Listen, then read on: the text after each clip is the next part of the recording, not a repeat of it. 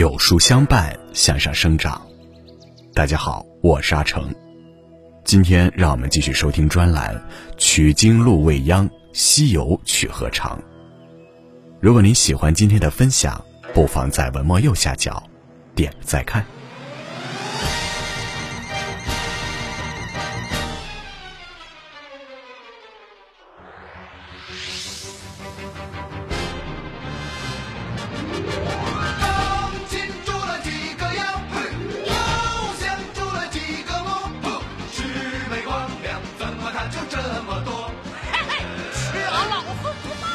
刚擒住了几个妖，又降住了几个魔。一首经典歌曲写尽了师徒四人西天取经路上的艰辛。今天就让我们一起来听他们是如何走出个通天大道、宽又阔的。电视剧版《西游记》续集中，开头的主题曲《通天大道宽又阔》，曲调高亢，节奏铿锵，让人听了恨不得从椅子上蹦起来。那句“吃俺老孙一棒”更是让人精神为之抖擞。但是《西游记》中师徒四人取经的艰辛，远不止降妖除魔那么简单。一，最难明辨的是善恶。《西游记》中妖精众多，乍一看他们都是恶的化身，但并非所有的妖精都要打杀，因为有些妖精的恶只在表面。天生逞强好斗的红孩儿就是个典型，他把山中六十个山神土地欺负得苦不堪言，是个妥妥的熊孩子。这还没完，论辈分，孙悟空是他爸爸牛魔王的结拜兄弟，本是他的叔叔。可红孩儿根本不给这个长辈面子，甚至还要吃他师傅唐僧的肉，一言不合叔侄大打出手。可红孩儿到底是个有手段的妖二代，他凭一杆丈八火尖枪，竟能和孙悟空斗得不相上下，更能口吐三昧真火，把孙悟空烧得半死。这个天才儿童不仅功夫好，而且聪明。红孩儿知道八戒要去搬救兵，就变作观音，半路拦截，把八戒唬得团团转。可他虽然顽劣，但聪明伶俐，本性不坏，只是缺乏基本是非观。观音爱惜这个灵气四溢的孩子，将他收为善财童子，并承诺：“你既受我戒，我却也不慢你。”这样的妖精不必打杀，以引导皈依为主。所谓一念成佛，善恶的界限只是一念之间。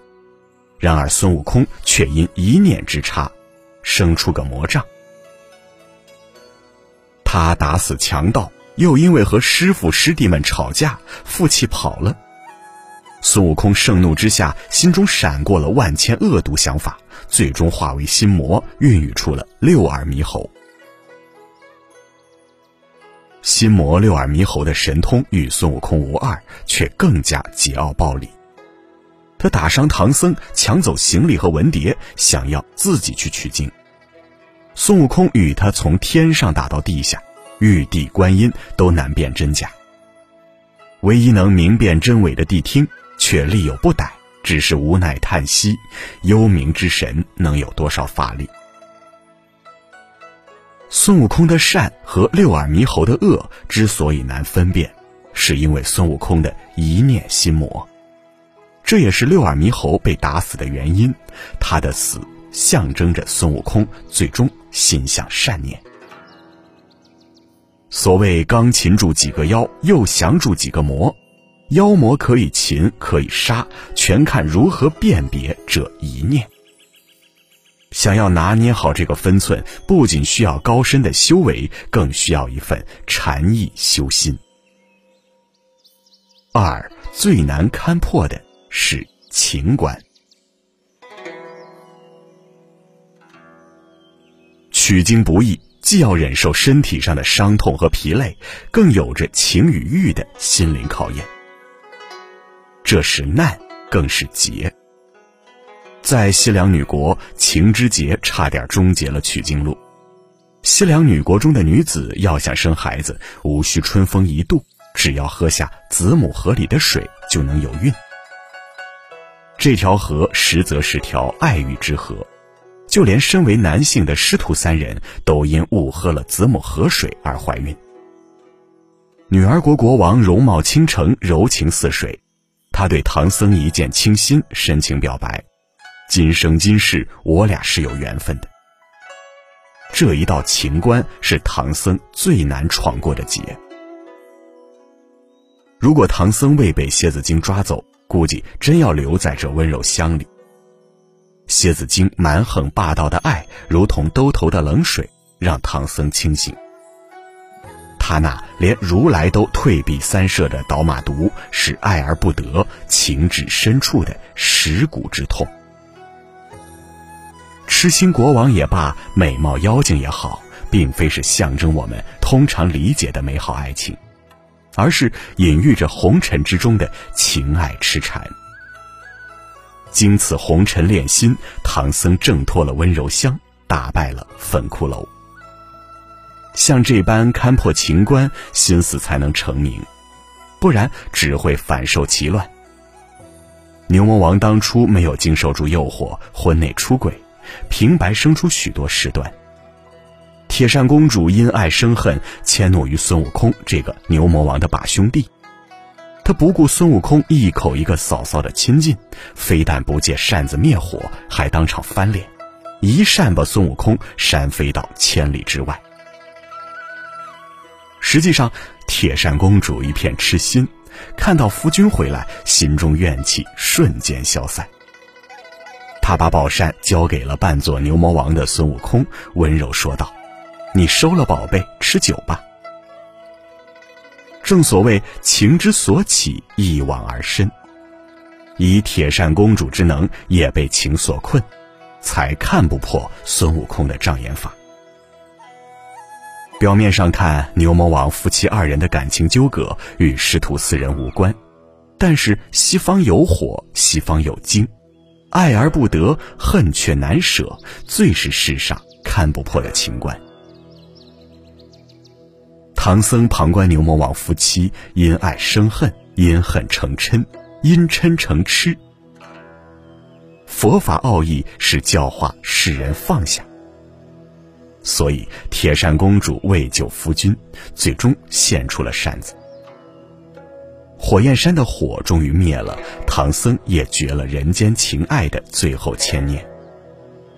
取经路上崎岖坎坷那么多，但最难走的是心路。其间山高水长，无法以外力来抗衡。爱别离，愿长久，才会求不得，放不下。只有看破放下，脚下的取经之路才走得自在。三最难圆满的是因果，有果必有因，神仙精怪要把因果了却干净，才能静心修行；取经人要把因果了却干净，才能毫无挂碍取得真经。修行取经不仅要了结自己的因果，也要帮他人了结因果。唐僧在丸子山错把波月洞当成佛塔，误入其中被黄袍怪抓住。黄袍怪本领高强，却是整部《西游记》中最惨的妖怪。他的妻子百花羞本是宝象国的公主，被黄袍怪掳来十三年，以为她生了两个孩子。百花羞公主总想归家而不得，唐僧被抓正是个良机。他放了唐僧，让他到宝象国送信，请父王来解救自己。可是百花羞在波月洞过得并不苦，相反，这十三年来，黄袍怪把他宠上了天。看在百花羞的份上，黄袍怪甚至放弃得道修仙，不吃唐僧，放他西去。但百花羞却配合孙悟空，骗去了他辛苦修炼的内丹。可怜黄袍怪被妻子欺骗，两个孩子也丢了性命。他痛哭：“我儿子被他灌杀，已是不可活也。”是人妖殊途吗？也是，也不是。黄袍怪看似是唯一一个染指人间女子的妖怪，可这段情缘自有因果。原来他们前世就是对有情人。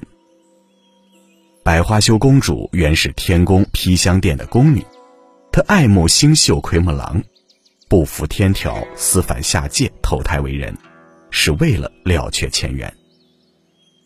但造化弄人，百花羞忘却前尘。虽然与奎木狼生活十三年，生儿育女，但仍然想着逃离。奎木狼不惜触犯天条，偷偷下界为妖，却落得个伤痕累累，心灰意冷。二人虽有因果，但是无法长相厮守。十三年来，一方假意迎合，一方用情至深。最终，百花羞归国，依旧做着高贵的公主。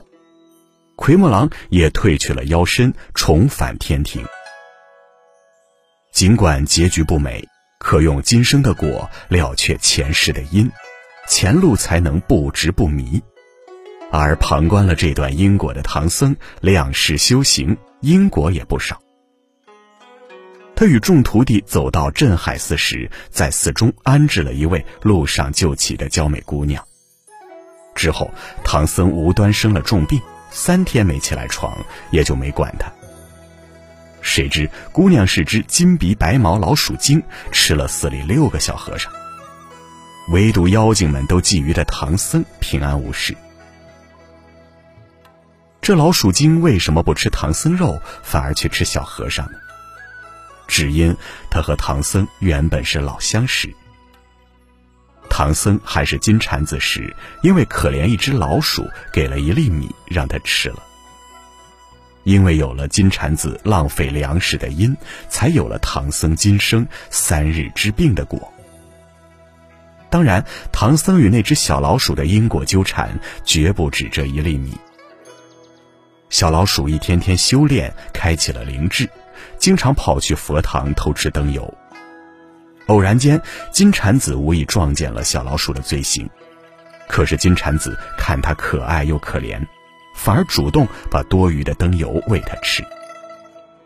小老鼠对金蝉子渐生爱慕之情，也误认为金蝉子对它也有倾慕之心。为此，他修成人形之后，在唐僧西行的路上等了三百年，只想再续前缘，共结连理。金鼻白毛老鼠精本事高超，孙悟空师兄弟三人几番较量都打不过。他把唐僧藏到无底洞中不出来，孙悟空无奈变成果子钻到他肚子里，好一通折腾。他却只假意送唐僧出洞，从不曾了却驾驭唐僧的执念。如果不是孙悟空发现他与托塔李天王有亲，上天请了李天王来，还真是没有办法搭救唐僧。前世金蝉子的善念，让老鼠精情根深重，种下一段情缘。今生的唐玄奘身负取经重任，注定这一世有缘无分。前世因，今世果，徒留遗憾。西行取经之路是取经人偿还因果的旅程，难也遇过，苦也吃过，了却因果，清净身心，才能心无挂碍，一往无前。取经难在于山险水恶，路难行也在于错综复杂，难悟透。师徒四人虽一路坎坷。却也一路熬练，待到明辨了世间善恶，放下了红尘情爱，了却了前世因果，自然不惧神鬼妖魔，踏平前路坎坷，走出个通天大道，宽又阔。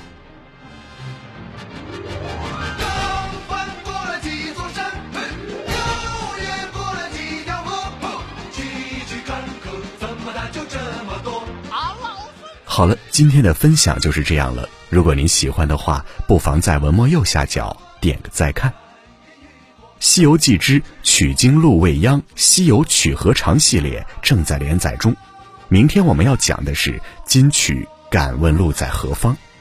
想知道更多《西游记》的精彩故事，每天记得准时来收听哦。在这个碎片化的时代，你有多久没读完一本书了？长按识别文末二维码，免费领取五十二本共读好书，每天有主播读给你听哦。我是阿成，我在山东烟台向你问好。